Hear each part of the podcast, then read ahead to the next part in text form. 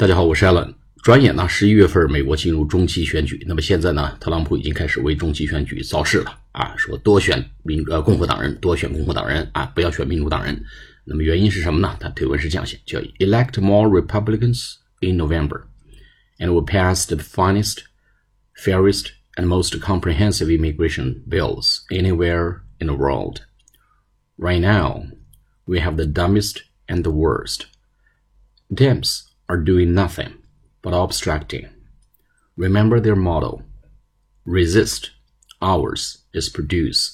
好，我简单把一些关键字句讲一下啊。Elect 就选举 more Republicans，Republicans 就是民呃共和党人啊。Republic 咱们不是中华人民共和国叫 People's Republic of China 共和啊。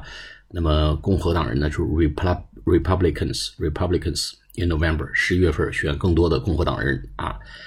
呃，and will pass。那时候呢，我们在参众两院，如果我们有多数的席位，那我们就可以 will pass the finest 最好的 fairest 最公平的 and most comprehensive comprehensive 非常好的一个词啊，叫综合的系统综合的最综合的最好的最公平的和最综合的 comprehensive comprehensive。，immigration bills，我们的这个最综合的一个移民法案，anywhere in the world，在全世界来讲呢，呃，任何地方都没法跟我们这相比的最好的、最公平的和最综合的这么一一个移民法案。但前提呢，我们得得在国会里面，在 Congress 里面有更多的这个席位，所以要选共和党人。Right now，那眼下什么情况呢？We have the dumbest，最笨的，dumb，d-u-m-b。那么 dumbest，d u m b e s t 啊，但是发还是发 dumbest，dumbest 最笨的，dumb 就是笨啊，and the worst 最糟糕的。我们现在这个移民法案又蠢又糟糕。Dems 就是 D E M，就 Democrats，Democrats 就是啊民主党人，Democrats 这简写叫 Dem D E M S。Dems are doing nothing but obstructing。 obstructing obstructing 是什么意思呢？就阻挠，哎，阻碍、阻挠，就是民主党人什么都没干，除了在阻挠我们，哎，在阻碍我们，给我们设置障碍。obstructing 就是设置障碍之之外呢，啥事儿都没干，意思就是成事不足，败事有余，所以千万不要选民主党人，就这个意思。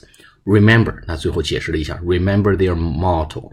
motto 是很 很很有意思一个词啊，就毛主席语录，我们叫 Chairman Mao's。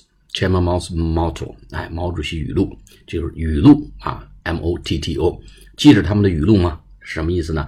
他们的语录就是 resist，抵抗，哎，他们的语录就是抵抗，说这帮人啊，天生就是有反骨，就只会说 no no no 啊，除了阻挠，哎，什么事情正事不足，呃，正事不足是呃败事有余，成事不足败事有余，而我们共和党人呢，啊，ours 啊，我们的是什么？is produce 啊，我们是生产。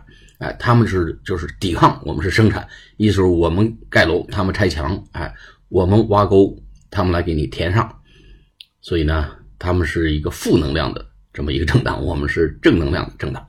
好，我们再念一遍：Elect more Republicans in November, and we will pass the finest, fairest, and most comprehensive immigration bills anywhere in the world.